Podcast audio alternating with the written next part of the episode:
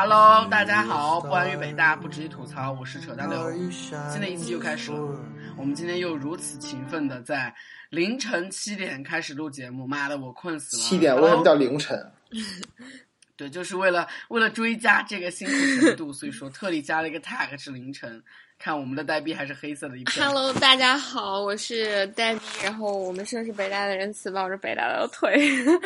我首先要讲，就是离我连在北大毕业的研究生还剩几个月，所以我们还在死赖着这个抬头。第二是我现在其实回学校了，回学校的感觉特别好。就哦，我今天因为去香港打针，然后就顺便回了一趟深圳。呃，昨天晚上吧，然后今天再飞回北京。可是我。你觉得就是每一次我，不论是小学、高中、大学，我只要离开一个学校再回去，我就会发现这个学校一定会有更好的变化。就是在 我说的是在设施上，比如说小学时候那种操场，然后我回深研院觉得哇，现在好爽，就是那种，就就是摩拜进了学校。然后深研院其实那个大学城特别大，非常需要有自行车。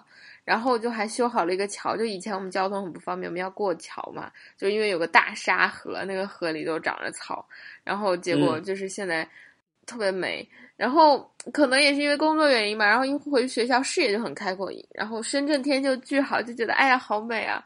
但是你知道吗？生活条件也很艰苦，就我在宿舍里没有电，然后就 黑灯瞎火的，就就在 就他冷死了，超冷。因为在南方的十度，我觉得顶着在北方的十零下十度那种冷感。我靠！因为在北方零下十度，你穿的很多，你就只要你穿的够多，你就不怕冷。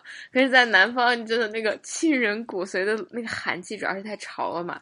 然后我真的就哇，昨天晚上很煎熬。嗯，美食呢？Hello，大家好，我是昨天又拍到拍片子拍到凌晨五点的碧池，然后现在我看视频里边的我那个眼角耷拉的都没法看了啊！太所以说碧池，碧池是三年制的，对，所以说他现在正在准备毕业拍摄电影了吗？还是在期末啊？暑假拍？我不知道你的进程了。就你暑假就要开始拍了是吗？你们把好多人把电影拍电影拍想的特别容易，就是我就算拍一个毕业作品一个短片，比如说就是一个十五到二十分钟的一个短片，我的筹备时间从我的前期准备就是写本子到我的 pre production 到我拍摄到我后期制作，基本得至少需要半年到一年的时间吧。这是为什么电影都拍很久原因？虽然电影就两个小时，但是也要好多年。嗯。啊，对对，今天我们谈论的话题其实和我们亲爱的碧池哥哥非常的像，也和我们各位比较像，就是我们想谈论一下大学的体制和大学的权贵。哎，我们是从什么引起这个话题？有篇文章是老道消息发的，就是共产主义的接班人。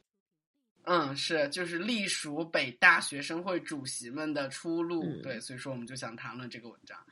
哎，其实我觉得更容易接这个梗的原因是在于我们 权贵不在，我们他妈的很难排到十佳的票了呀。对对对对对对对，嗯，因为如果如果总听我们节目的同学肯定知道，北大最我们两个最喜欢，我们三个最喜欢的两个节目是十佳歌手大赛和十佳巨星。呃，不是叫什么巨星风采大赛？没有巨星，你干嘛？你当年可是文化部待了两年的人啊！哎呀，一下子名字都记不住了呀！不是的，记得住的是巨星风采大赛。剪辑师，请帮我剪掉。对，被冷不是我对任何的东西，不是我哎，听我解释啊 啊！我要哭了，你们要欺负我，就是我对任何东西的名字都会搞混，比如说。前后顺序，然后我那天还说了一句特别神奇的话，就是比如说爆弹，对对对，我想说蛋爆，我说的爆蛋，但对我而言，真的，你你们告诉我，我下次还是记不住，就这两个字，就是他们就是在一起的，他们同时出现在我的大脑里，我就不知道该先念哪一个。要要先解释一下爆弹这个梗，因为就是刚刚我们在讨论《La La Land》的一个左派批评文章，然后他说有一篇文章是单爆翻译的，然后他说成了爆弹，然后我和碧池突然觉得好疼，好疼，真的好疼，嗯，然后切肤之痛，哎呀，嗯，这是我这是爆弹之痛，然后。我们说回学校，就是这两个节目呢，这两个超级盛大的盛会，真的是春季啊秋季学期、春季学春季学期最美的事情。但是这两个票一票难求，而且黄牛党会炒这票，真的会卖价的。然后你就必须去学校的学生会。拿着你的学生证一个一个排队，而且你只能和朋友在一起排，才能排到两张靠在一起的座位，否则你是不能帮别人领的。然后各种规定都很严格，还有那种预排票，就是你先去拿一张纸，只能是保证你能换到票，而因为很多同学会当时换到票，但是却不出席嘛，因为北大同学都很 random，这样上座率就很低，所以为了保证真正去领票去的人是去。做的人，然后去的人又是去领了票的人，反正就是当时我作为嗯某一个小小副部长，参与了其中很多设计，就是很麻烦。也是权贵呢？不是权贵，也是其中。我们真的是 最底层的干事，我们是最底层的干事，应该是大一的干事吧？可是大三就没有人玩玩这种东西了吧？而我们仅仅是仅次于。就我觉得，其实就是无非是很中间的力量，这不给你个名义，让你免费的做这些事情而已。当时觉得很很重要，就是这个 title。但是我想了想，因为，嗯，你比如说，大一的同学是没有任何就是 title，然后也没有任何负责任的，然后也不负责完成某项单独事情，只是经常开例会啊，然后要让你干什么，你就搬搬个东西啊，打个杂，真的是超级打杂。连贴就放名片啊，或者是放名片、名签儿的这种东西做一做而已，都根本不涉及到就是其他任何重要的事情。所以我觉得大二的就是副部真的是很明显的是干事，只不过是因为学生活动它本来就是怎么说呢，就是相对要简单一些，所以不需要很多的那种层级。但总之呢，今天我们就来正儿八经来说一说大学中的这种组织、社团、学生会和团委啊。好敏感 啊！对，对对对对然后我们先来科普一下，就是学生会的 title 吧。然后由我们亲爱的碧池，呃，曾经 对，你知道碧池的背景是什么？来，我们来科普一下碧池的官方从政背景。就是碧池呢，曾经历任啊，不是历任，是是。我操！这个时候，碧池这样装了一下自己在姿势上，我出场了，发生发出了一声销魂的声音啊！你是对对对，碧池是前前前前前前前中国北京大学，呃，那个是什么会来着？那个你们叫什么会？不是学生会常代会办公室主任。主任，你知道他管啥的吗？来来说一下。这个吧，就是。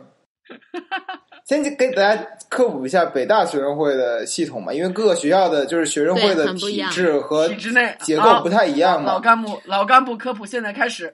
然后北大的体系是北大学生会的体系呢，是在我们伟大的呃总理李克强李克强同志还在北大的团委的时候，他进行了一系列的改造，变成了全中国最复杂的学生会体系。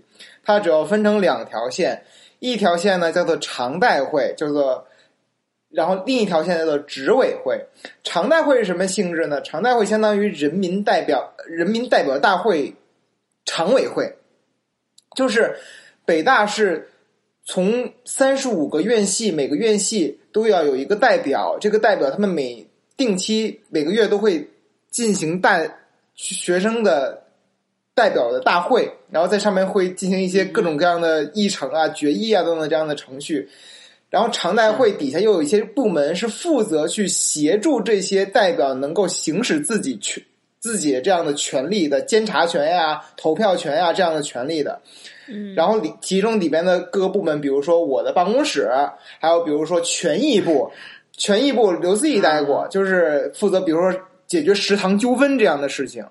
啊，那是权益部，对对对，你先说完。然后还有规章理论部，规章理论部主要是负责起草学生会的各个章程啊，然后等等这样的一些事情。还有什么学还有什么部来的忘记了？哦，对，监察部，监察部是比如说学校里边各个大各个的学其他部门举办的比赛，监察部会派人去进行监票，就相当于就是你看颁奖典礼会有定期的，比如说。是会计事务所会上上上台说，我们这次投票是公平、公正、公开的，等等等等。就监察部是负责这个事儿。会计师，你刚刚说的是会计师事务所。对啊。然后。会计师事务所。嗯。是什么？听上去像是做 accounting 的哎。对啊，就是说的会计师事务所。颁颁奖啊，但大型颁奖典礼都会请到会计师事务所的人上台去，就尤其是美国的嘛，会请他们上台天哪，就是说啊，我我哎，你说的是中国吗？美国美国，你说的是中，吓死我了！我跟你说，中国这么洋气，还他妈请审计、现场投票，还要监督一下。OK，继续。然后呃还有什么部门来着？反正哈、反正就是这个类似性质的部门吧。然后执委会呢，听起来就更加的，就是通俗易懂一点。就比如说哎呀，通俗易懂。好呃，呆逼跟刘思义都曾经待过的文化部，就是他们嗯，主要的第一大任务就是步，最重要的部，赶紧没有了，没有了，我是开玩笑的是吧？啊，是呃是很大，对，真的是很大。你们人数应该挺多的，但是我我不确定是不是最多，应该每年都会有变化吧。呃，我觉得其实不是，等一下，我记得好像是分。这个是有层级的，就是你直接落实到文化部，可是文化部和文艺部和体育部算是同一个类型的，叫做、呃类型叫什？么来着？我都不记得了。文体文体部呃，门，叫暂且叫做文体部门吧。叫活动部门，活叫活，动部门和非活动部门。然后活动部门，比如说体育部啊、文化部、文艺部啊，他们负责办比赛，就是你能眼睛看见他们在干啥，这叫活动部门，对，就是让大家能够学普通学生能够参与进来的。然后非活动部门呢，就像我们这种，然后就是大家说出来，大家也不知道我们在干什么的啊，不是，可是比如说像生活部或者女生部或者什么，还有什么部？嗯、外联部活动部外联联部、内联部，嗯，还有什么来着？哎，我操！真的，我远离这种体制好久了，都忘记都有什么了。当年我真的是，哎呀，哎，反正就是如数家珍是吗？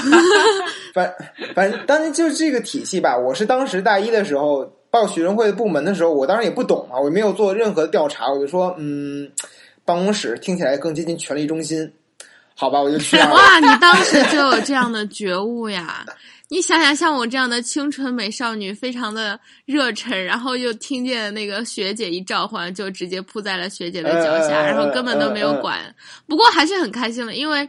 嗯，我觉得大一是很痛苦的，就是大学四年，我觉得大一我过得最痛苦，因为可能圈子还没有形成，就还没有和你们两个很要好，然后又很自卑，嗯你知道吗？就是各种迷茫，就是不是那种迷茫，不是人生方向迷茫，而是啊，今天晚上有三个例会要开，我应该去哪一个？就是所有的活动都参加，但是所有的活动都没有做好那种感觉。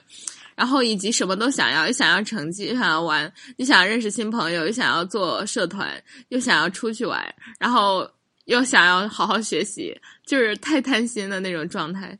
所以我觉得，嗯就很难。但是我刚刚想指出来一点，因为可能，嗯，我的概念是，嗯，在北大的主席。学生会主席里面，因为会有几个不同的副主席，这几个不同的副主席其实就是我刚刚所说的那个有个在文化部和总体之间的哦分管方向分管方向，所以让我想起来，其实我们是有个很明显的分管区，而且在比如说大头们就是大佬们开会的时候，他们也不是所有人都聚在一起，而是说，比如说这三个分管的主席会在他们的。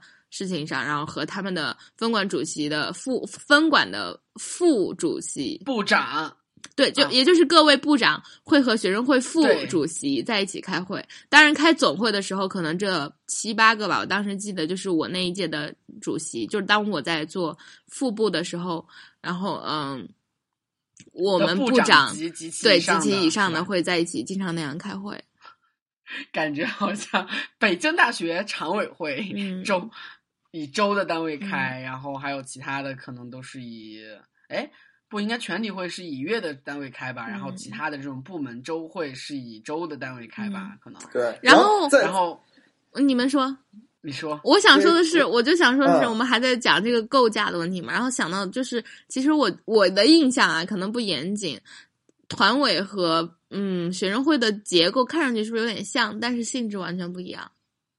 我不懂哎，团委真的完全不了解啊！团委我只知道他们管教室，然后权限比学生会大，以及非常的高冷。在北大的结构当中，团委是学校的部门，嗯，学生会是学生自治组织，嗯所以学生会是受北大党委的领导和北大团委指导的部门。OK，哎，我天，我竟然记得这么清楚！哎，好棒，好棒，好，鼓掌，鼓掌！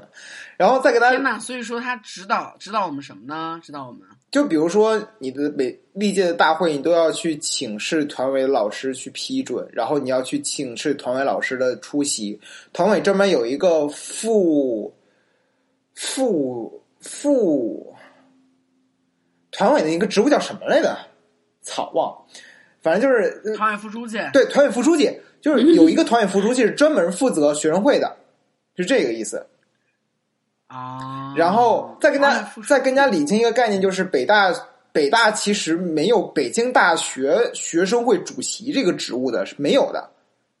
因为北大有两条平行的线，一条的常委会叫执执委会嘛，常大会和执委会嘛，所以我们叫做北京大学常代会会长和北京大学学生会执委会主席。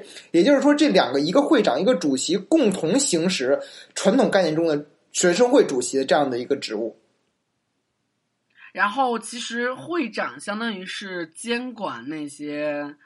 也不是监管是吧？他负责职能上的东西吗？他好像没有职能上的一些职责，其实就是监管和民主、民主生活这样一个建设，是吗？他相当于人民代表大会委员长这样的一个职务。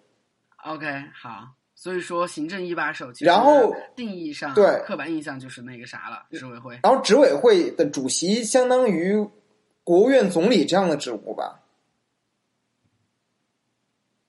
啊。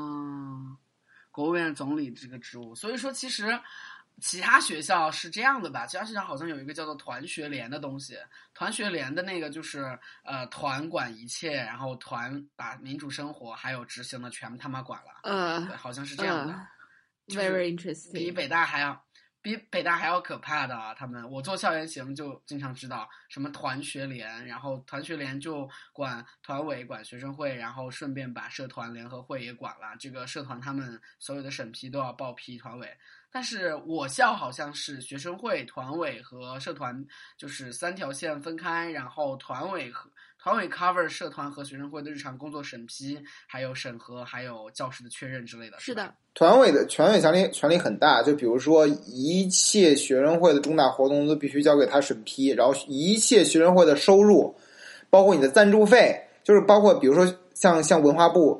他们对他们办这种大型活动需要拉赞助嘛？拉赞助以后是不归学生会管的，他们把赞助是直接上报给团委，让团委去负责管理这笔资金。然后学生会如果办活动，如果有任何的花销去报，是需要去报销给团委的，而且团委有权利去不给你报销。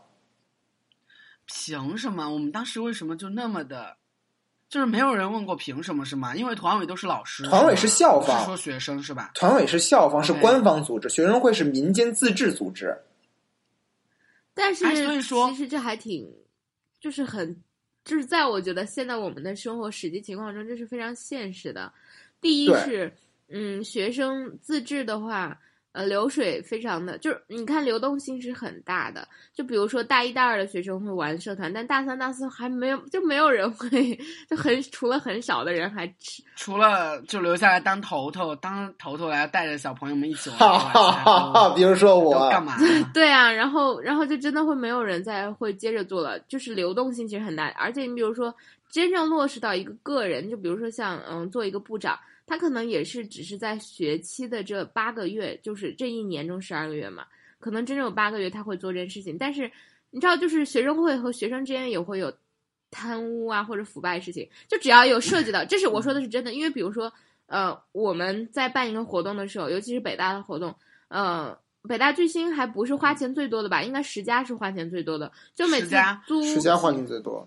对，包括体育盛，十佳有非常巨大的寻租空间。对对，然后那个包括对体育盛典的颁布，就是因为北大的体育文化，其实他们也使劲的在推嘛。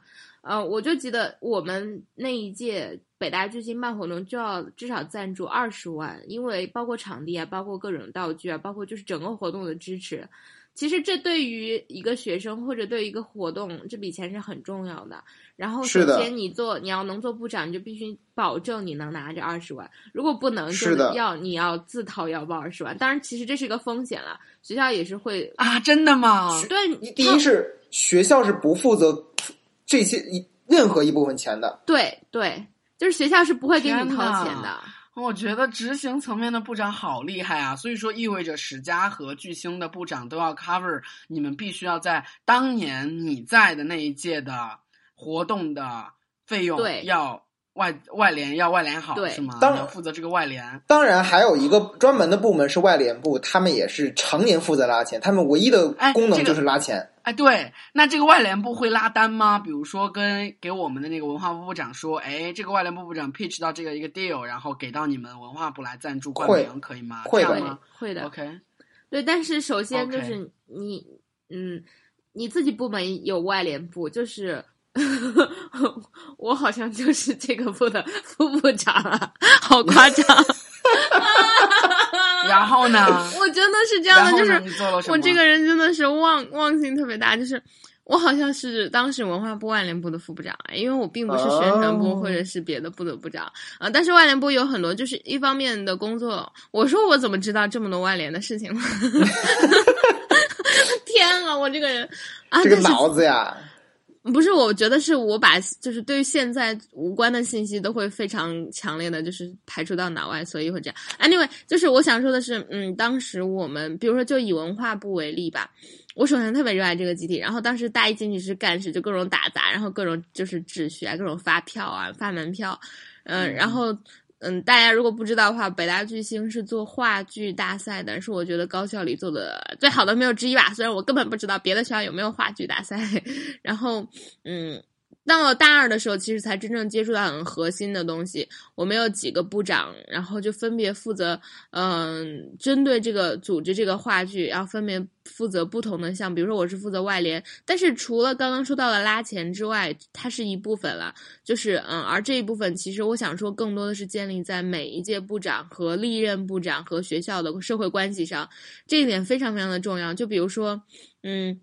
我当然没有任何社会资源了，但是其中某一些部长，还有其中某一个上一任的部长，就是是现实生活中的权贵，嗯，就是家庭条件很优渥，可能在有一些资源。然后当时那一年，我们就拉到了北冰洋的赞助，就是其实北冰洋是企业嘛，然后你想企业社会责任，或者是企业有那种校友，就是。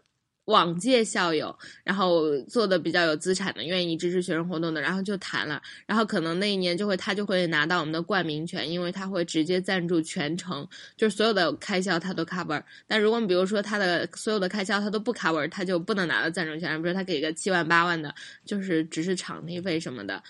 嗯，除了这一点，除了这个之外，其实更多的是，比如说办一场话剧，我们还要请到各种各样的评委和老师。比如说，我就因此很荣幸的接触到了史航老师、芷安老师，哇，都是超级牛逼的人，都是现在在微博上仰望不堪的人。然后也因为这个就认识了很多啊，当然了，也见识到了我特别讨厌的黄喉，就是简直是一个小人。然后我都可以，黄喉是谁呀？他是个小品演员，但是他非常的有名。所以呢，你知道，就是学生，其实你知道，在我现在就，尤其是在 U N 实习，或者我就是也曾经在北大，就是做这种活动。你要知道，你办一个活动，你要权衡各方的利益，你要让校方领导满意，你要让学生，比如说剧社或者参加比赛的满人满意，就活动参与者满意，要让观众满意，舞台呈现。但是同时，你也要让就是社会力量和组织满意。你首先要请到很多有说服力的评委，才能让这个大赛看起来具有公正性。濮存昕，濮存昕，对，我们也请到了濮存昕老师、英达老师啊，英达老师。对，然后包括杨驰老师，嗯，然后就是很多就是。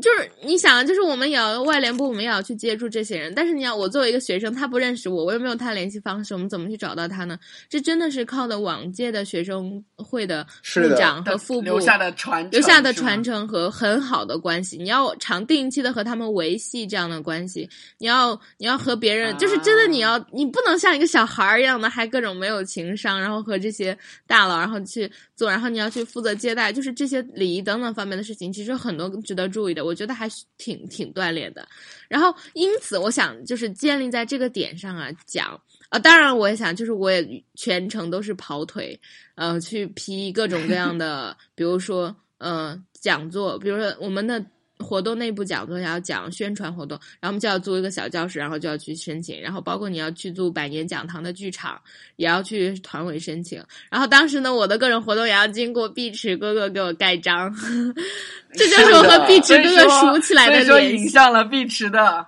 碧池的 daily work。对。不是 weekly work，weekly work 工作，对 weekly work。OK，就是盖章。对，在大一最初我都不认识，谁都不认识。然后当时 always 盖章。对啊，然后我就要拿去给他盖章，以至于后来盖熟了，我都不用经过我的部长，然后我就直接跟就是他联系了，然后所以才觉得啊，这个人好像还 还可以。就是当时，因为你知道，在我们院是同学，不代表你们会熟的，就根本没有任何交集。一定要有一件事情让你交集起来，所以才和碧池有点交集。嗯，哎，我们因为学生会结缘，好我们因为学生会公章结缘，公章是我们的信物。对 对对对对，然后啊，结果那个信物已经流传到了其他部长手里。街头暗号是：今天你盖章吗？对啊，我我这边就是啊，你在办公室吗？我要去找你盖章，麻烦一下。他说好的，没问题，我几点几点有可以，你来吧。啊，我说那待会儿见。我觉得就是，三弟说你在办公室，就好像碧池永远在坐办公室一样，但是 actually actually 学生会就他妈只有两个小的办公室，是的，他妈存了东西。哎，真的，而且特别坑，就学生会的只有两间办。办公室，而且特别小，尤其是学。哎呀，你们，我们还回到，就是现在，如果是北大的同学听我们讲，可能都觉得是上个世纪的，因为你知道，双创中心和新太阳修好了之后，学生会的地方很宽裕吧？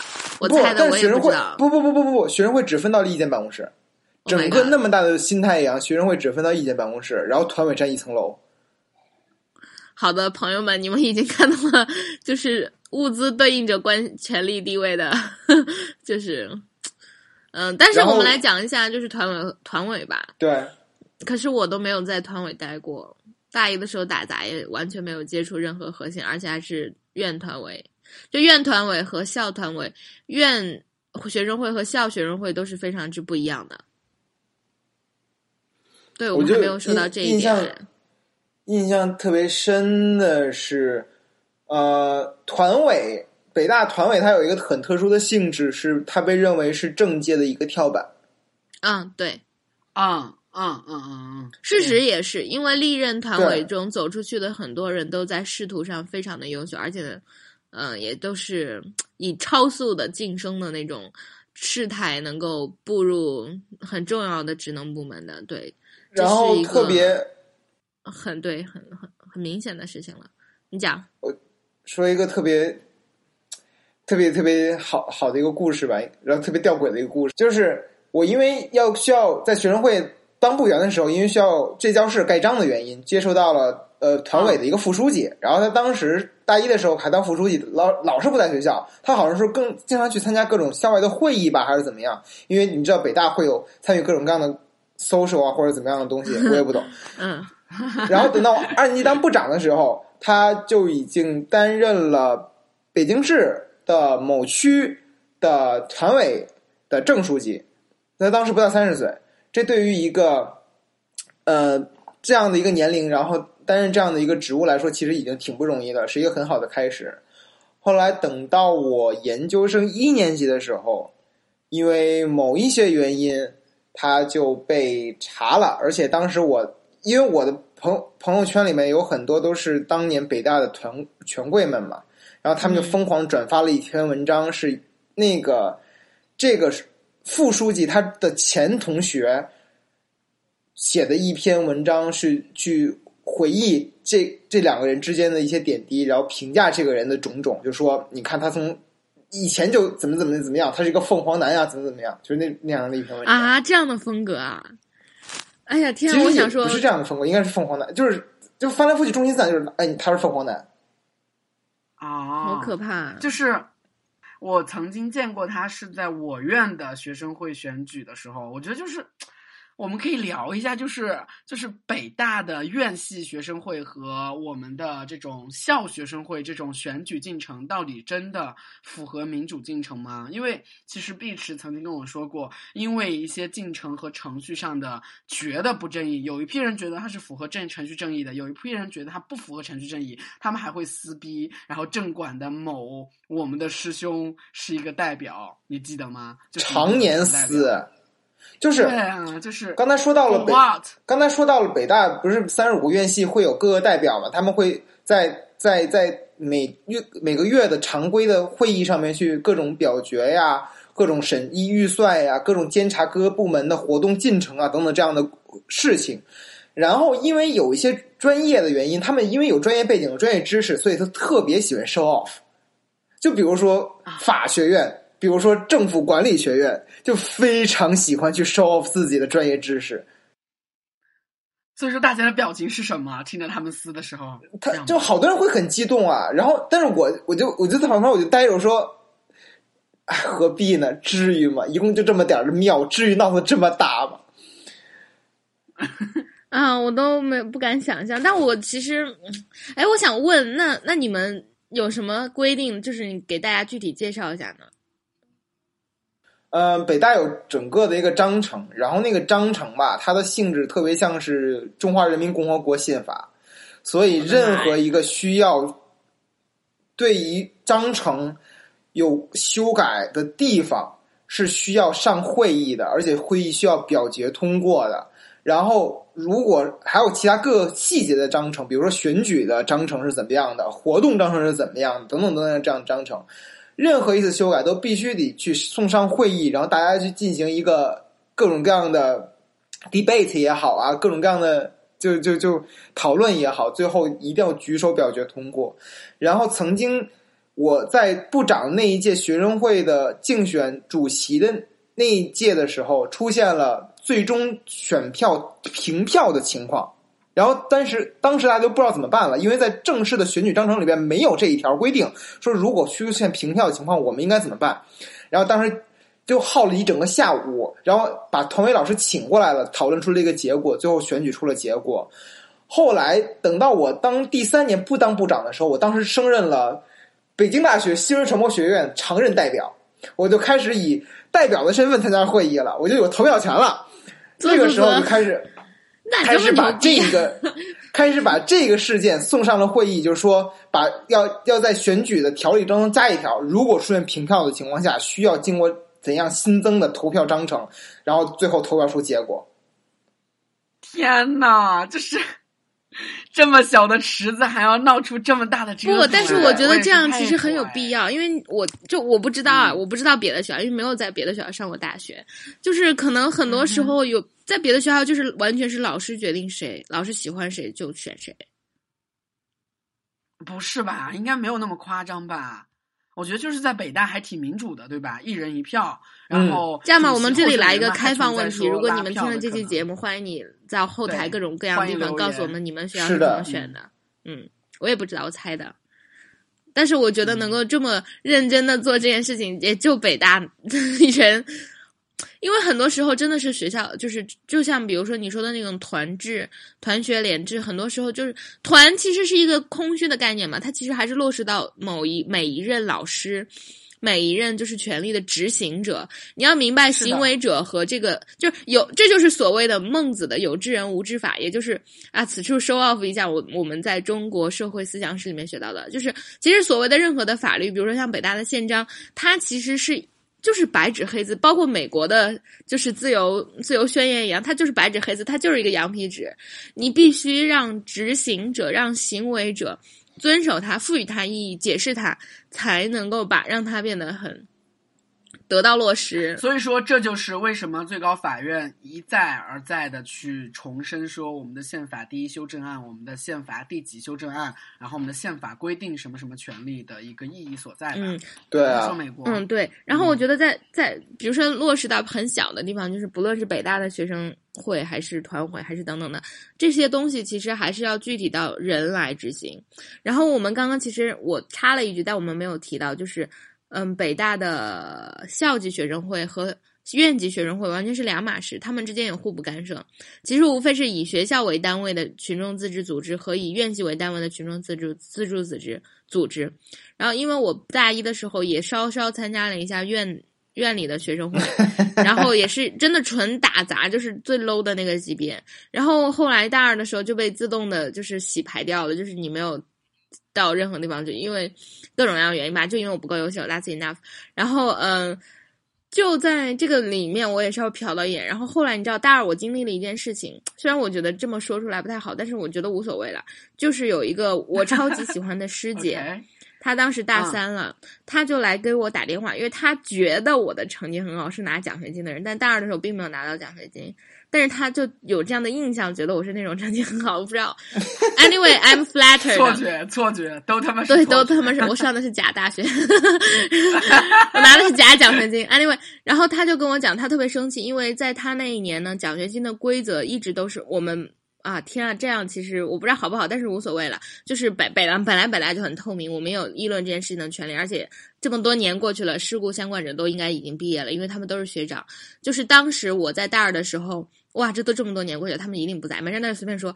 当时呢，北大有四个院系，嗯，虽然是一个大院，有四个院系，但是大家的成绩是在一级排名，也就是这四个院所有的成绩都汇总在一起，然后一二三拿国奖，四五六拿什么什么奖，五五六七，然后钱就越来越少，对吧？然后这个师姐呢，就是她的院里的第呃第二名，然后呢，然后哦。但是到他那一届，那个规则就突然改变了，变成了每个系的第一名拿奖学金，然后第二名拿什么什么。但是你知道每个系的人是分布不均的，比如说像我们出版，Yes, exactly。对你听你懂了吧？你秒懂了吗？对，然后我懂了，就是 我来讲，就是因为比如说像我们出版专业，其实只有十个人，然后你要是想成为这个专业的第一名，就非常的容易。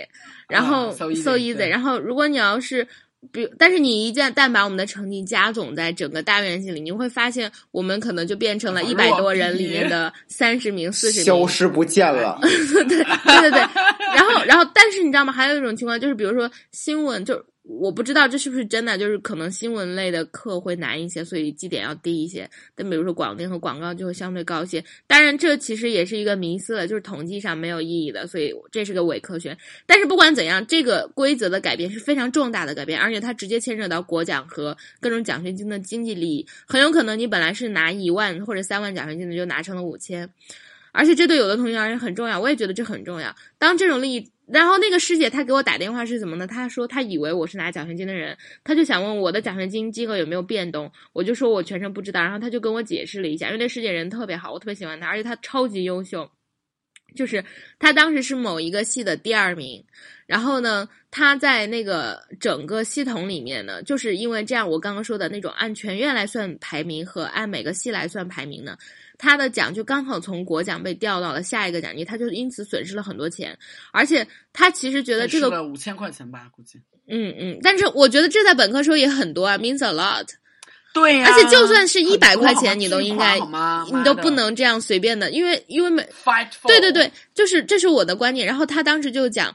嗯，他认为呢，是因为其中的团委书记想要跟其中另外一个学生的关系很好，然后因为这样的规则更有有利于让团委的人拿到，就是团委的参加了团委的同学拿到奖学金，而他认为这样很不公平的原因，是因为这一个规则的通过，这个规则的改变并没有通过全院同学的同意，就是因为他也认为应该有一个会议让所有人都支持，而不是某一个同意。同意，对吧？就是我跟你说，有一个特别特别恶心的事儿，也是发生在我院，也是发生在某一个师姐跟我说话中。但是呢，呃，我是通过她的描述，她的愤怒的描述来的。怎么说呢？就是呃，她比我们大一级，然后我院的一个保研政策就是我们会有各种加分策略，对吧？那各种加分策略其实是需要那种呃。描述文件的，或者叫做证明文件，比如说我们发表的稿件，那什么级别的稿件，然后呢发表的证明，对吧？比如说我们发表的论文，然后发表的证明和论文的一些原件，那还有比如说我们各种的加分，挑战杯加分，社会实践加分，实习加分，那这些加分的政策其实每年都是在变的。所以说，在一零级他们的保研政策上是直接呃，只先对了那些某一小批人先说了，然后让他们提前准备了，然后在保研政策公布的，其实保研政策公布是在他们要开全体会的前一夜才公布的，所以说很多人都没来得及准备这些东西，所以说只有利于其他其中的一小撮人。啊呀。然后我又想起了我们当年我们保研的时候，你们俩都没去吧？对呀，因为我没有保研资格呀。然后我就撕了，你知道吗？我在那当场就真的是，呃，就是是一条一条的念的。然后我也是这样去说，然后凭什么有一些就可以，有一些就不可以？这样，其实很多人都还觉得就是投入异样的眼光给我，因为当时我已经选择。我当时好像选择还是要保研的，但是其实那些规则对我来说都没什么用，因为没有什么加分嘛。但是我就觉得，我操，凭什么？凭什么？凭什么？那个时候已经有点。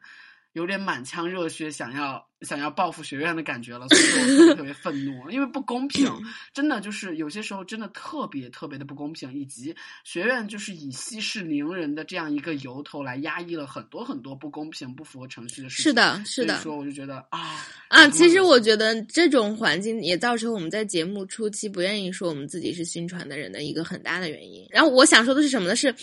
嗯，当时那个师姐给我打电话，他就表示他很希望联合一些就是不是团委的同学向学校申报一下这样的情况，因为这是重大利益，因为这是重大利益的损失，然后这也是重大利益利益里面出现了这样的偏差。但是后来后续我没有跟进，我不知道发生了什么。但我想说，你可以见，如果没有征章程，如果没有程序正义，那真的这些。事物就会变成行动者的寻租以及为自己谋私谋私权的非常方便的。就是领地，就像比如说校学生会是非常，我觉得是比较正规的。然后大家就具体的事情吵来吵去，虽然看上去会哎呀各种 show off 专业知识各种麻烦，但是它确实就是很公平。我觉得我在校学生会真的是在踏踏踏实实的做事，至少在我的部门，至少在文化部，我们为了办成一届就是 marvelous 的呃话剧，嗯，精彩绝伦的话剧，然后觉得哎呀感动到不行。但是其实我。就真的没有任何好处，而且经常被骂，因为学生会做事不是完美的嘛。当时发票各种各样的事情啊，还排队啊，各种各样的事情，就有人在 BBS 上骂我，骂的很凶，然后当时就很往心里去，然后他还会在宿舍里大哭。就是就是那个时候真的很年轻啊，然后就觉得自己只是为了自己喜欢的一个兴趣，然后投入好多好多时间，然后投入好多好多事情，然后发现根本做不到。可是，在院里，就是我不想说别的院，因为我知道有北大有很多院系其实是院学生会是很正规的，但是就我们院而言，我觉得应该是兼听则明，就是听一下别的学生批评的意见，这样是对自己院也好。但是我觉得这也是我还想说，就是在法律中。法律的制定者和法律的行为者和每一个在其中的行为力，才构成了多样性的或者法律的完整体系。而我觉得，在学生会的，就是在学校的这个语境下，其实老师其实是一个很隐形的作用。嗯，说难听了叫上梁不正下下梁歪，就是 我也想说，就是呃，其实这是一个一些老师，真的是一些老师给我们吐的槽。其实。嗯，我想跟大家传达，就我们这三年给大家传达的一个信息，就是北大并真的不是乌托邦。大家总觉得啊，学校是很单纯的，你没在没上过社会大学，其实根本不是，就是学校里面的的学校里面的利益争斗和，因为学校也是稀缺资源，以及学校里面的资源也很稀缺，嗯，所以利益争斗等等事情发生的时候，它并不比校外的要简单，嗯，相反，它可能会因为这种。虚构的，就是嗯假象，因为大家还要遮着眼着嘛，不像在商战商场，就是在商战中还要呃很明确的去追求这些东西，所以它其实会更加隐晦以及更加肮脏。所以大家也不要觉得北大是一片净土，它其实和社会上的任何一个地方都不干净。是的，一点都不干净嗯，而且关键是，哎，而且就是甭甭说老师老师那个层面了，因为。大就是对大家对于老师层面那个信息接触的确实不多嘛，然后我只能从我亲身的经历，北大学生会的每年的换届选举，那真的是一场腥风血雨。因为这就是利益之争，因为当场真的有很很多好处。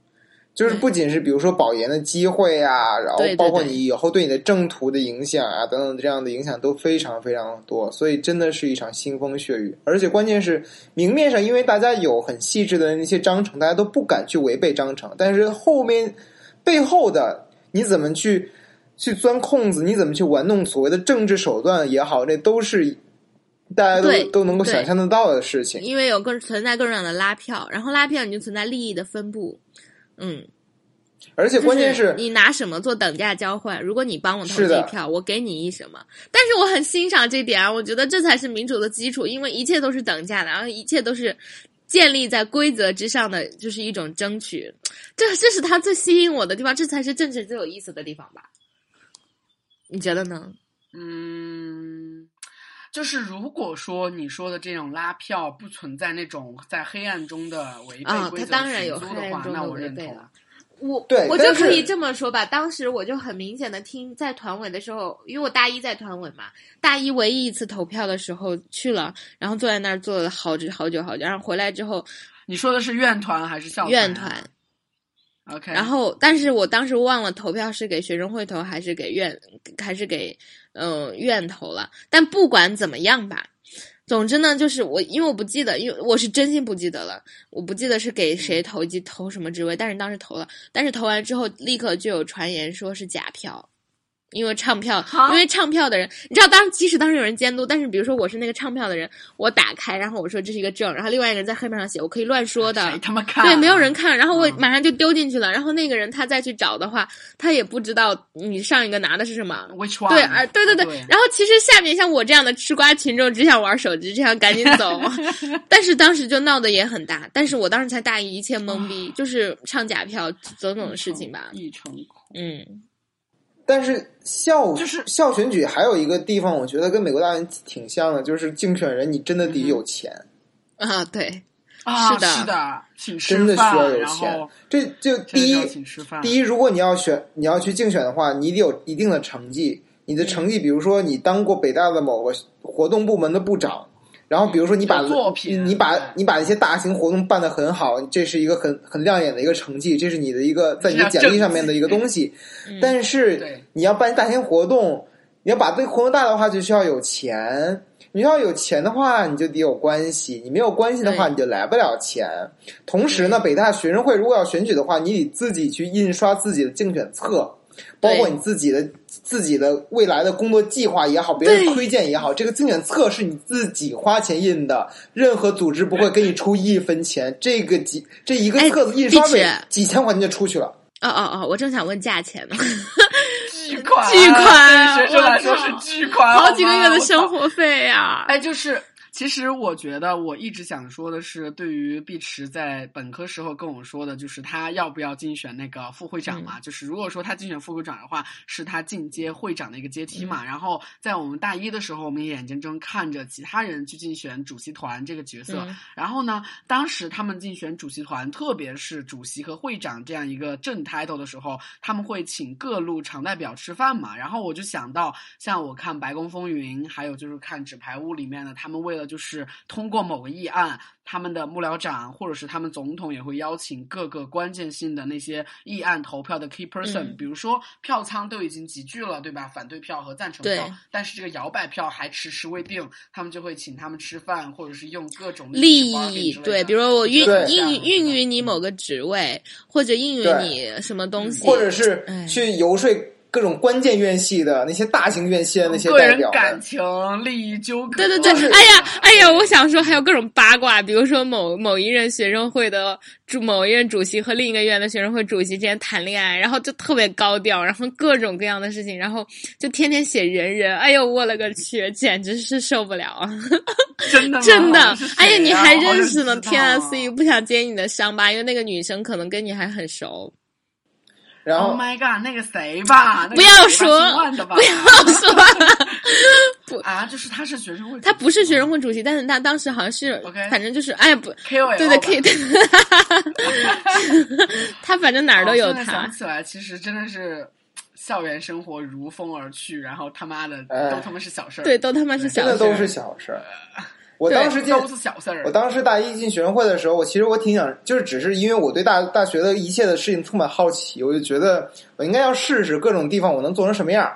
然后比如说我进学生会，就想说我到底通过我自己，我到底能够到什么样的一个地步？结果哎，我当了部长，顺顺顺利当部长，哎，挺好，也没有没有怎么怎么着的。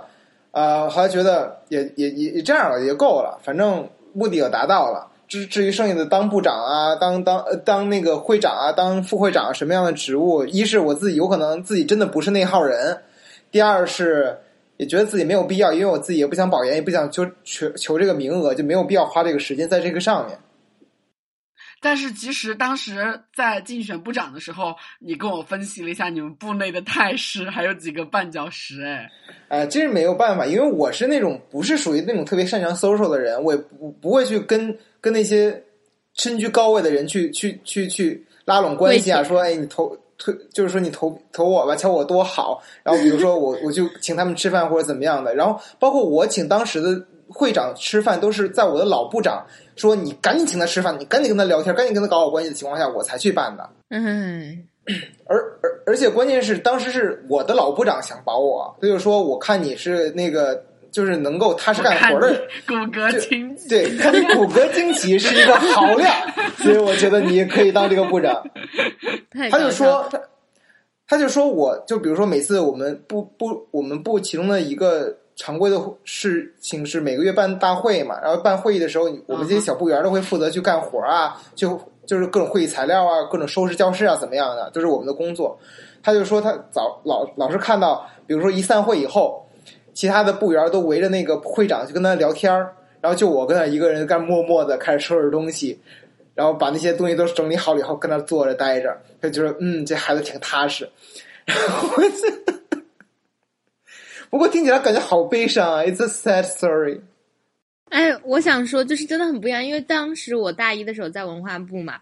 我就觉得自己好没有，嗯，没有任何可出彩的地方，就是很多人很多能人嘛，就是各种剪剪视频的呀，做 PS 的呀，然后有资源的，特别活跃的呀，然后长长得帅的呀，长得美的呀，反正我就啥都不整，哎呀，然后但是我真的特别欣赏，就我，嗯，我觉得我在学生会最大的收获真的是认识了我大学里最最好的朋友，就我和自己的同学关系都很一般，比如说你们俩，我操。然后，当然我说的是大一、大二，我们两我们三个确实在大一、大二的时候没有很好嘛，对吧？因为同班同学没有交集，就上课坐在那谁理你啊？就是是的，他妈水人人。对对对对对。然后就是你必须要有一个活动，然后所以我大一、大二跟我关系最好，真的都是社团里的朋友。然后大三、大四其实也是，只不过大三、大四就是大家不再混社团了，然后大家就定期约饭，然后定期去管下一届，然后去议议论下一届，然后以及去排票，以及靠权贵的票，然后去看。看戏，然后就很开心，嗯，所以我觉得就是，嗯很多时候我觉得好像在大学里，大家都觉得，哎呀，去见参加学生会的人就是利欲熏心的人，或者他们很那种的。就总之当时呢，大很多我的 point 在于很多人。会误会，就是去参加学生会都不好好学习的，或者是那种利益熏心。其实不是，我觉得我没有得到任何实际的好处，就我也没有因此保研，也没有因此获得实质的抬头。但是我真的超感动，就我因此了解了话剧，了解了很多艺术，然后认识了，就至少见过史航老师啊，见过濮存昕老师啊，跟他们握过手合照啊，然后 这就很够了。然后我当时就觉得，嗯，上升的那个渠道真的是。至少在校学生会文化部，就真的是你的能力和你的资源。我觉得就是这是这真的是一片有权力结构，然后又很净土的地方。我从来没有见到很很很腥风血雨的事情。当然，也可能是因为历任的风格吧，以及这个活动本身没有什么嗯可寻租的空间。嗯，就是你做好这件事情，真的是一个自我的那个实现，而不是说你有接下来一个跳板，就是走仕途啊，等等等等。嗯。OK，然后我们今天聊了一下北大的学生会和北大的权贵体系，我觉得我们聊了五十六分钟，差不多了。那我们今天的节目就到这里。好的，你的支付宝欢迎大家捐款，幺七七零幺二六六二四幺。然后我们最近呢在北大不吐槽会死的公众号也在持续的更新，所以说欢迎大家关注我们的微博和公众号。然后也欢迎大家基于每一期节目跟我们讨论、批评、批评和留言。拜拜拜拜拜。City of stars, there's so much that I can't